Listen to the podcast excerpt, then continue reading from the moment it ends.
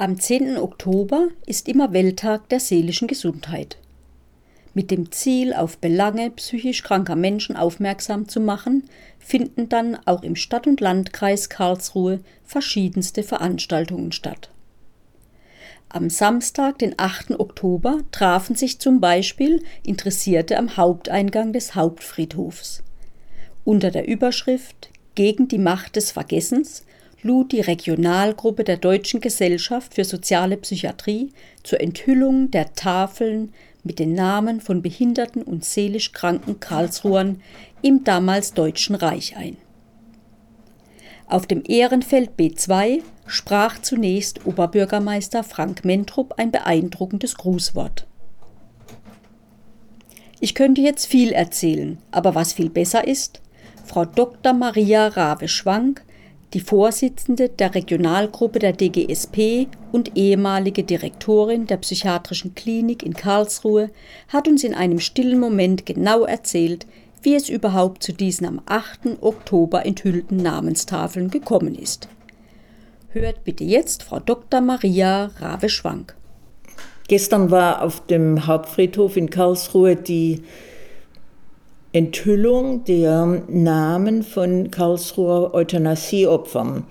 Wir, das heißt die DGSP-Gruppe Karlsruhe, haben fast zwölf Jahre daran gearbeitet, diese Namen zu finden und sind froh, dass die Veranstaltung gestern so eindrucksvoll und ja auch emotional nah und herzlich war. Ich bin allen, die daran teilgenommen haben und dazu beigetragen haben, sehr dankbar und freue mich selber auch von ganzem Herzen, dass das so gut gelungen ist. Vielleicht ein paar Worte zu der Geschichte, wie wir als Gruppe die Suche angefangen haben äh, nach diesen Karlsruher Opfern.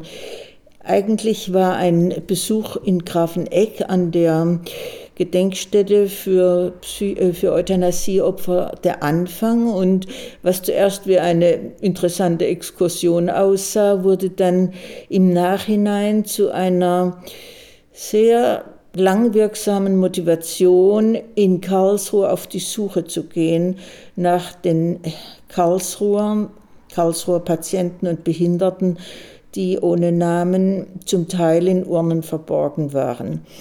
Es gab seit 1965 auf dem Friedhof eine, wie ich finde, sehr schöne große Skulptur, Tor der Schmerzen, die Herr Egler für diesen Ort gemacht hat und die ich auch finde nach wie vor eine gültige Aussage macht, dass wir alle als Zeitgenossen beteiligt sind und verpflichtet sind, die Erinnerung an diese Toten lebendig zu halten. Aus, diesem, aus dieser Exkursion wurde dann eine langjährige Arbeit der Gruppe. Und die Gruppe setzt sich zusammen aus ähm, Fachleuten der Psychiatrie, also Ärzte und Psychologen, Sozialarbeiter, Pflegepersonen, aber auch äh, psychiatrieerfahrenen Ex-Patienten und jetzigen Patienten und Angehörigen von äh, Lebenden und von Toten seelisch Kranken. Ich glaube, dass diese Zusammensetzung aus äh, verschiedenen Berufsgruppen und Aspekten, verschiedenen Rollen zu den Toten hin auch bewirkt hat, dass wir äh, viele verschiedene Aspekte gesehen haben, wie man auf diese Opfer schauen kann, was sie mit einem selber machen und die Arbeitsgruppe hat davon sehr profitiert.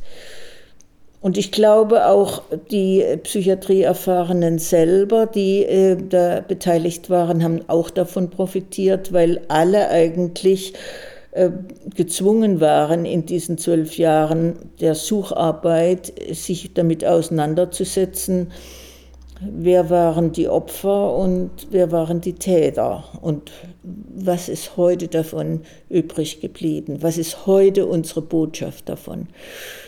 Aber zunächst nochmal zu der weiteren Entwicklung. Wir haben dann ein, eine Kriegsgräberliste vom März 1963 als, erste Dokument, als erstes Dokument gehabt. Ähm, nachdem wir Namen ausfindig machen konnten, die als Urnen in diesem Gräberfeld begraben lagen, aber natürlich namenlos und mit vermischter Urne. Insofern war auch der, die Zahl von 289 ähm, Urnen, die dort ansteht, die ist längst überholt. Wir haben dann schließlich 374 Karlsruher Psychiatrieopfer identifizieren können und haben sie dann in diesen Jahren ähm, zuerst veröffentlicht in dem Buch gegen die Macht des Vergessens und jetzt auf dem Friedhof mit neun Stelen. Sie können sich gar nicht vorstellen, was für eine Entscheidungsschwierigkeit wir hatten, bis wir die Farbe der Stelen, die Größe der Namen, die Art der Schrift und alles einigermaßen demokratisch entscheiden und ähm, entscheiden konnten. Aber schließlich haben wir uns entschieden und das auch mit dem Karlsruher Friedhof, der uns dabei ja als wichtiger Vermittler von der Stadt Karlsruhe auch das durchgeführt hat, ähm, verbunden diese, diese Entscheidung mitgetragen hat. Es war also ein ziemlich mühsamer Prozess und ähm, ich war ganz glücklich und erstaunt, als gestern dann klar geworden ist, dass sich das gelohnt hat und dass diese moderne Form der Darstellung jetzt mit hellen Stahlstelen sehr gut zu diesem Muschelkalk passt, aus dem die Skulptur gemacht ist. Diese Stelen stehen also jetzt und äh, sind nicht vollständig, da werden sicher noch einige Nachzügler dazukommen, aber trotzdem sind sie für die T4-Aktion ein ähm, wichtiges, wichtiges Dokument. Wobei es eben wichtig ist, dass Karlsruhe keine eigene psychiatrische Klinik hatte in der Nazizeit und insofern die Karlsruher Patienten auf viele verschiedene Kliniken verstreut waren und die Sucharbeit dort recht mühsam war. Wir haben für jeden Patienten eine eigene Karteikarte gehabt mit den verschiedenen Stationen zwischen dem ersten Krankenhaus und den vielen Zwischenstationen, bis sie dann schließlich in einer von den sechs Vernichtungsanstalten vergast wurden.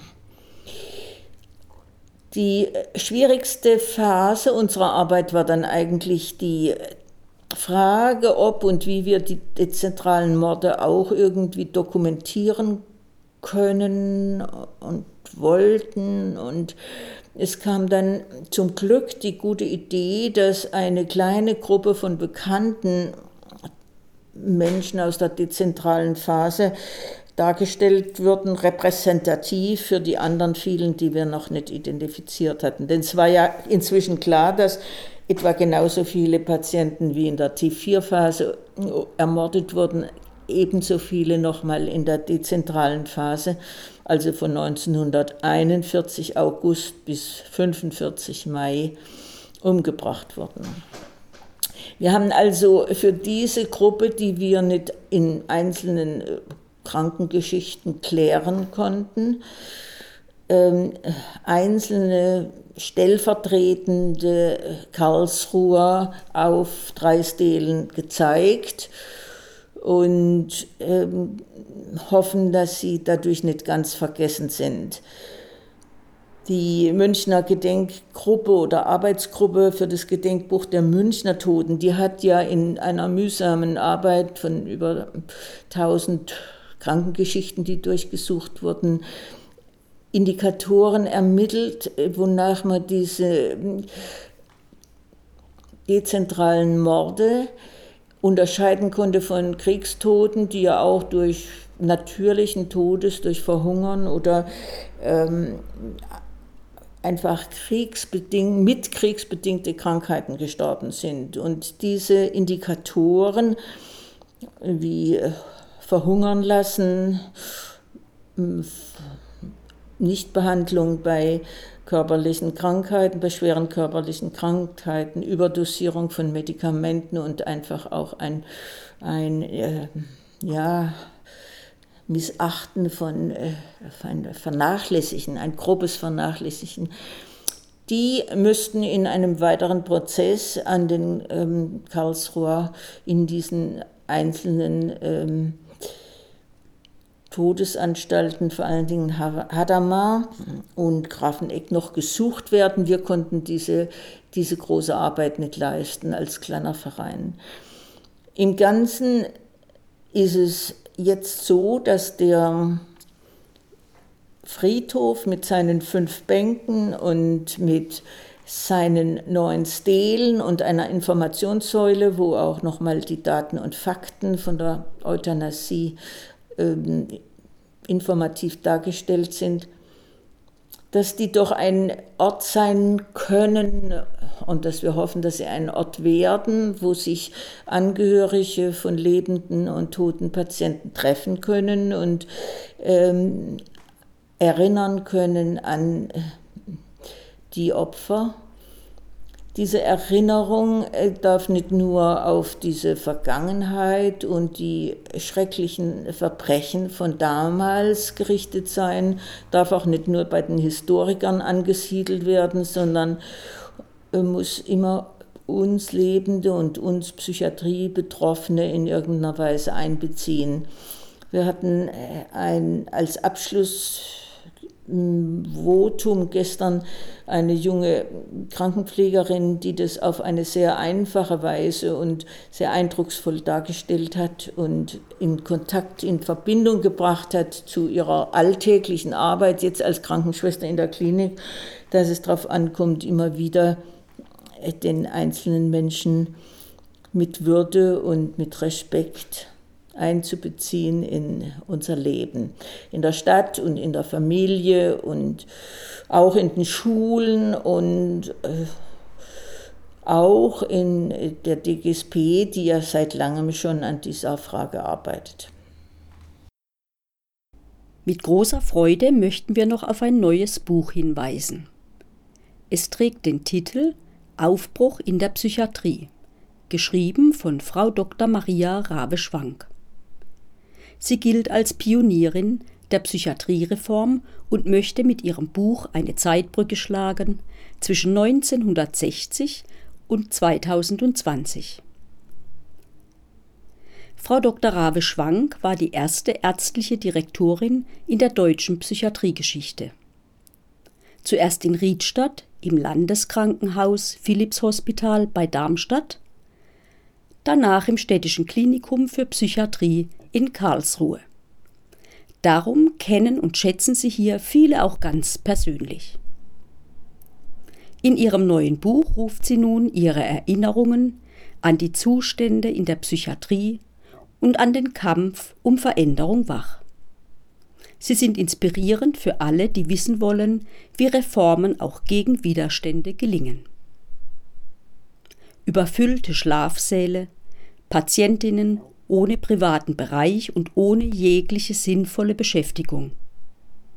Als Maria Rabe Schwank ihren Arbeitsplatz 1979 im Landeskrankenhaus Philips Hospital bei Darmstadt antritt, sind die Forderungen der Psychiatrie-Enquete von 1975 schon formuliert. Die spätere ärztliche Direktorin der Klinik erinnert sich lebhaft an die Aufbruchstimmung der Zeit, aber auch an die aufkommenden Konflikte. Trotz massivem Widerstand kann sie viele Ziele verwirklichen.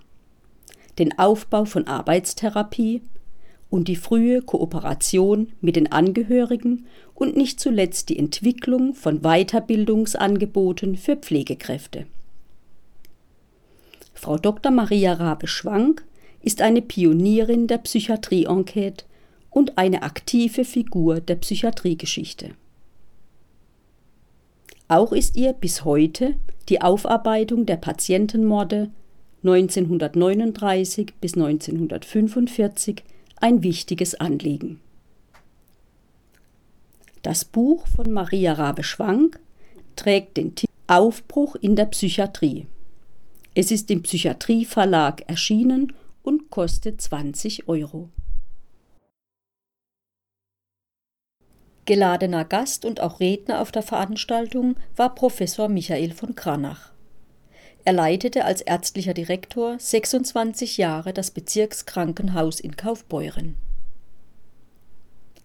Am Folgetag, dem 9. Oktober, stand in der Kinemathek in Karlsruhe eine Filmvorführung zum Thema auf dem Programm. Der Film hieß Ohne Gnade Euthanasie im Nationalsozialismus. Keine leichte Kost für mich als Betroffene. Auch hier standen Frau Dr. Maria Rabe-Schwank und Professor Michael von Kranach zum anschließenden Gespräch zur Verfügung. Es ergab sich nach dem Film zwar ein reger Austausch, leider war aber am sonnigen Sonntagvormittag mit parallel laufendem Stadtfest und verkaufsoffenem Sonntag nur wenig Publikum gekommen. Professor Michael von Kranach war schon bei verschiedenen Filmen über diese dunkle Zeit der deutschen Psychiatriegeschichte als wissenschaftlicher Berater tätig. Das hat uns interessiert. Er hat uns gerne dazu ganz Persönliches eingesprochen. Die Aufnahme beginnt mit einer Rückschau auf die Veranstaltung auf dem Hauptfriedhof am Vortag. Doch hört Professor Michael von Kranach nun selbst. Also mein Name ist Michael von Kranach, ich bin Arzt und Psychiater bin äh, 81 Jahre alt und seit 16 Jahren in Rente, war früher Leiter einer psychiatrischen Klinik und bin jetzt in Karlsruhe, weil Maria Rave mich eingeladen hat zu einer eindrucksvollen Veranstaltung, äh, bei der es im Friedhof zur Enthüllung von den Namen der Karlsruher T4-Opfer gegangen ist. Und es gab eindrucksvolle Ansprachen und äh, ich war beeindruckt von dem Bürgermeister, von seiner Rede, von seinem Engagement. Das ist nicht so üblich war auch äh, beeindruckt von den vielen Leuten, die da waren, war ein bisschen enttäuscht, dass ich kaum oder soweit ich das sehen konnte, keine Psychiater sah und auch nicht den Leiter der psychiatrischen Klinik. Äh, eigentlich wäre es ja eine Pflicht der Psychiater, gerade der als Nachfolger der Täter an solchen Veranstaltungen dabei zu sein.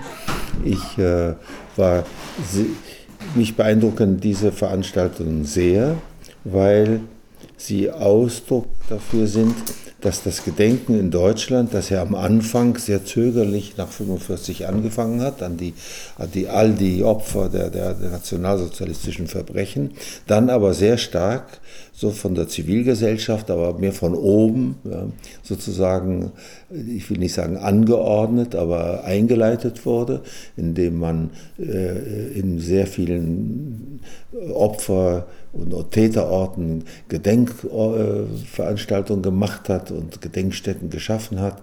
Aber das hat jetzt offensichtlich dazu geführt, dass auch von unten, aus der Gesellschaft heraus, ein Anspruch entsteht, wir wollen auch gedenken und wir wollen unsere lokalen, regionalen Opfer konkret ehren und nicht in dieser großen, abstrakten Zahl, die, hinter der sich dann das Individuum verliert. Und diese, diese lokalen, regionalen Gedenkveranstaltungen und Projekte von unten, die sind, glaube ich, äh, ganz, ganz wertzuschätzen.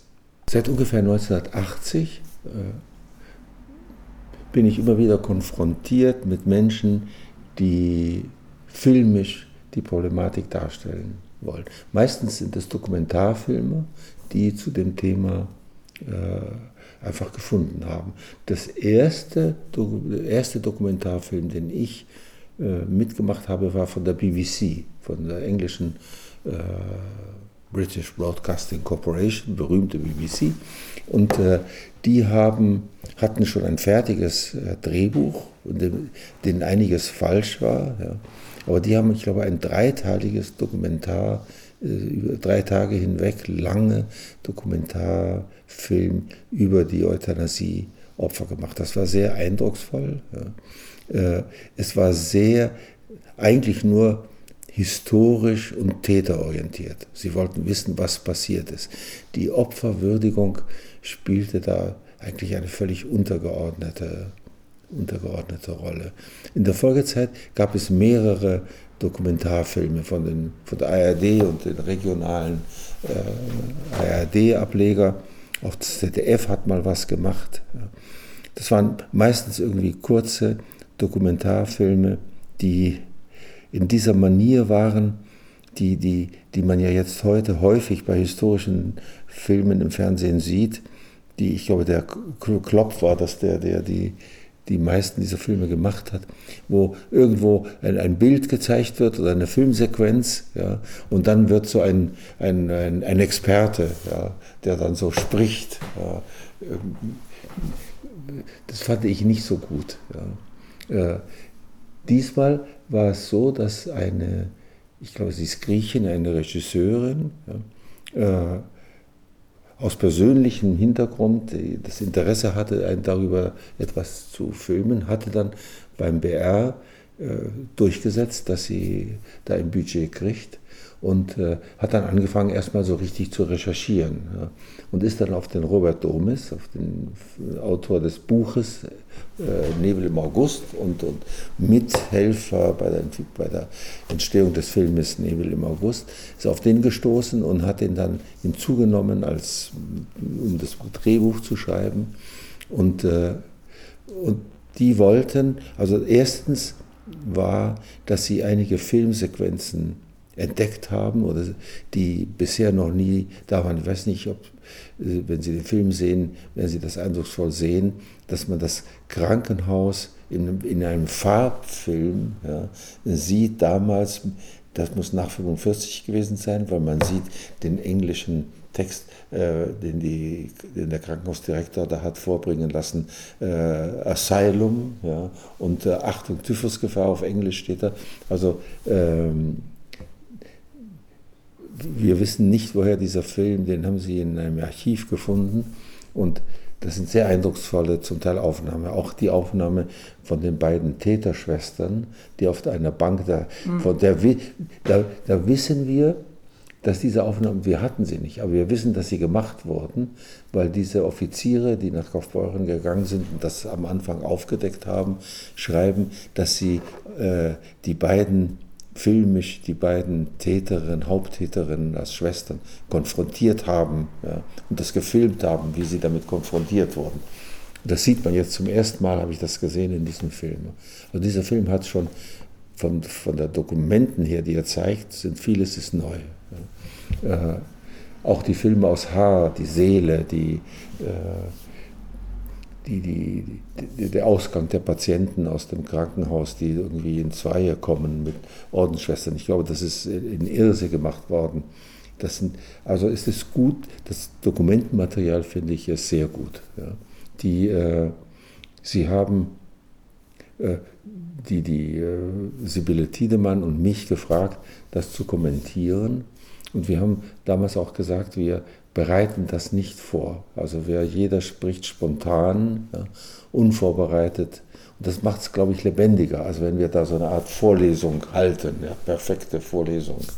Äh, also ich glaube, dass der Film sehr gelungen ist. Ich weiß nicht mehr genau, es war, glaube ich, von, für ein Jahr oder dreiviertel Jahr, dass er im Fernsehen gezeigt wurde.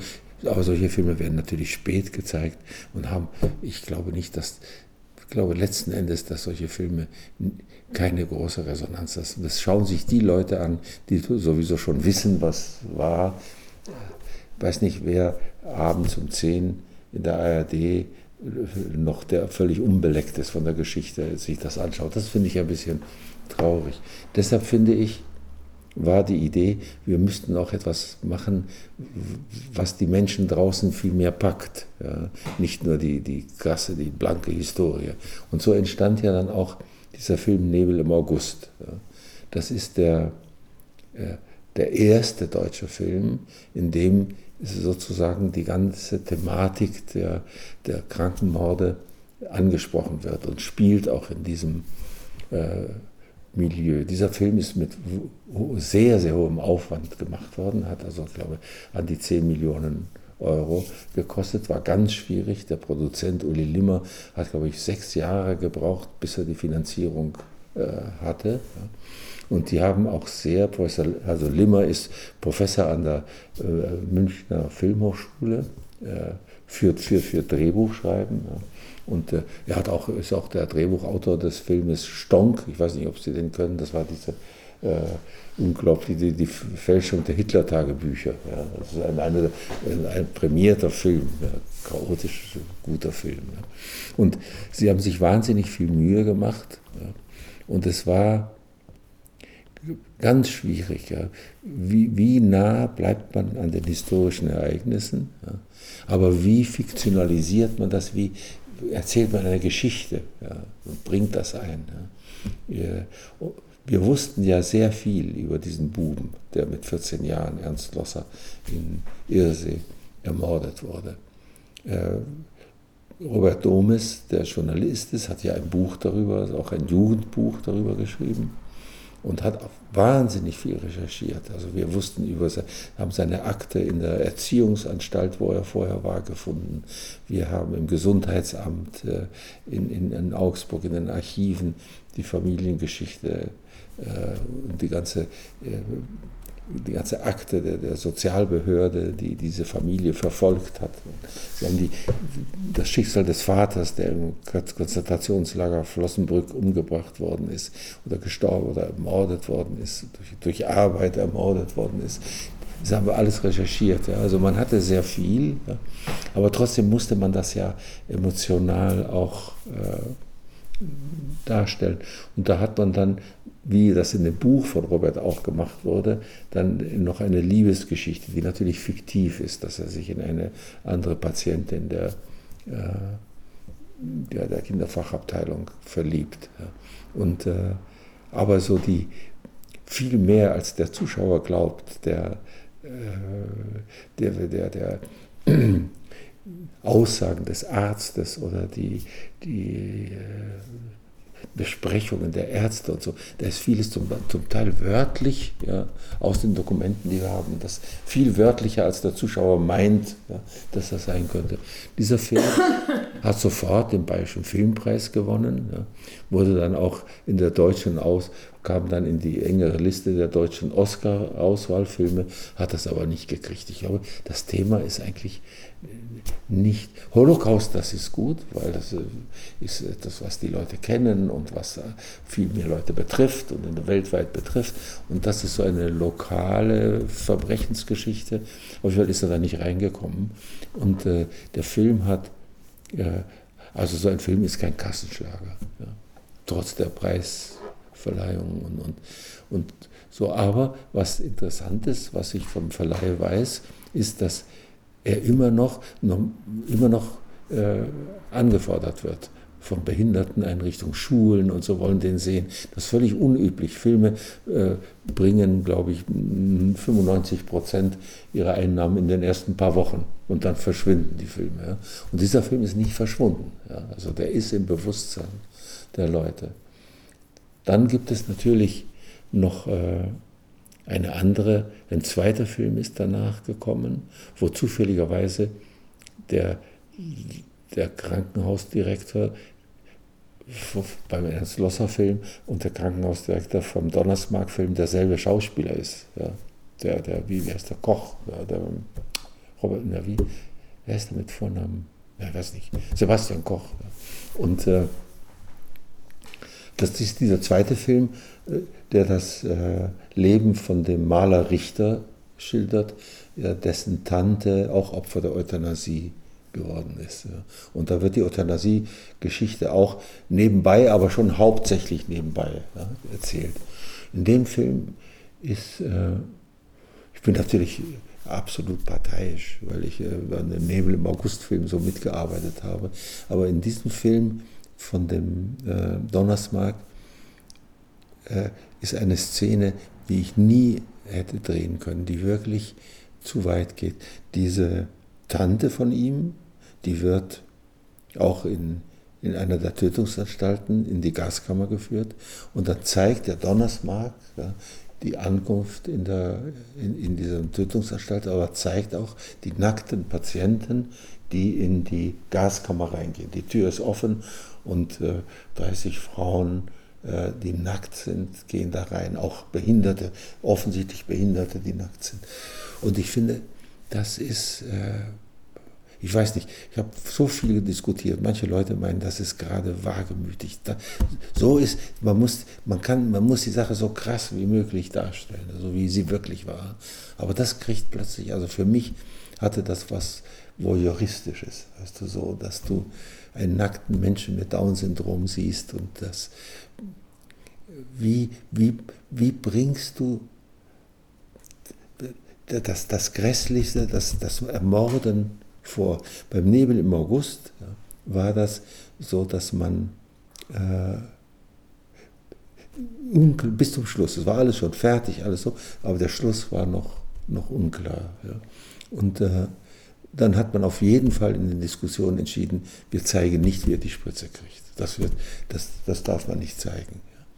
Dann hat man, war der Schluss so gedacht, dass der und so ist es dann am Anfang im Film auch so beginnt es, dass der Pfleger mit, dem, mit einer Spritze auf so einer, einer Schüssel in das Krankenzimmer die Tür aufmacht, da reingeht, die Tür hinter sich zumacht und dann sieht man die Zur-Tür ganz lange und dann verschwindet der Ton. Dann ist plötzlich überhaupt kein Ton mehr. Und dann ganz lange sieht man die Tür und dann sieht man, wie ein äh, wie ein, ein, ein Behinderter, weil das ist so ein Kloster mit einem Glockenturm, ja, äh, die Glocke läutet. Aber man hört sie nicht. Ja. Man hört so, wie er die Glocke läutet. Ja. Und so sollte das Ende des Films sein. Dann haben sie das so gedreht und dann äh, hat man gesagt, man, man, kann nicht so traurig enden. Das geht nicht, dass man da so, so, so aussichtslos, so, so hat. Ich weiß es nicht, ob es richtig war. Ja. Und dann hat man gesagt, nein, wir müssen irgendwie einen optimistischen, irgendwie ein, ein, ein Schluss, der eine Hoffnung gibt oder so. Ja. Und dann haben sie dann dazu gedreht, dann, äh, also es ist diese lange Sequenz des absoluten Stumpf, kein Ton, du siehst die, die Tür lange, dann die Glocke und dann kommt, ist seine, die Freundin, seine, seine Freundin, seine 13-, 14-jährige Freundin, die er mag und liebt, äh, die ist nicht wegen, wegen, weil sein Unfall war, irgendwie krank im Bett. Und äh, einen Pfleger, es gibt einen guten Pfleger, was auch den das auch wirklich gab, äh, der sagt ihr, will ihr sagen, dass Ernst Losser gestorben ist. Das ist der Pfleger, der die Obduktionen macht und die Leichen herrichtet über den kann ich gleich noch hier was sagen. Ja. Und der geht zu ihr und will ihr sagen, dass Ernst Losser tot ist. Und sie sagt, ich weiß schon. Ja. Und dann steht sie humpelnd auf und dann sieht man eine ganz lange Sequenz, wie sie so eine große Treppe in diesem alten Anstalt da runtergeht und in das Esszimmer geht, wo alle anderen Patienten sind. Ja. Dann geht sie da rein ja, und dann sieht man die Leute, wie sie essen und dann äh, schreit sie, hört mal zu. Und dann sagt sie, weil Ernst Glosser früher immer gesagt hatte, er will nach Amerika. Ja. Dann sagt sie ganz laut, Ernst Glosser ist nach Amerika gegangen. Ja. Und das war so.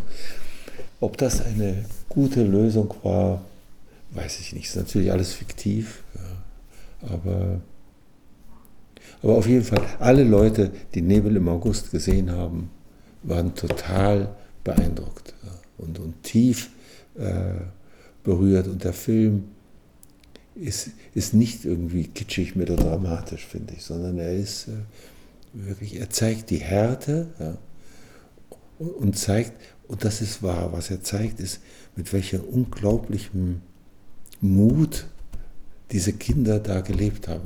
Angesichts wissen, dass dauernd sie, welche von ihnen ermordet werden. Ja.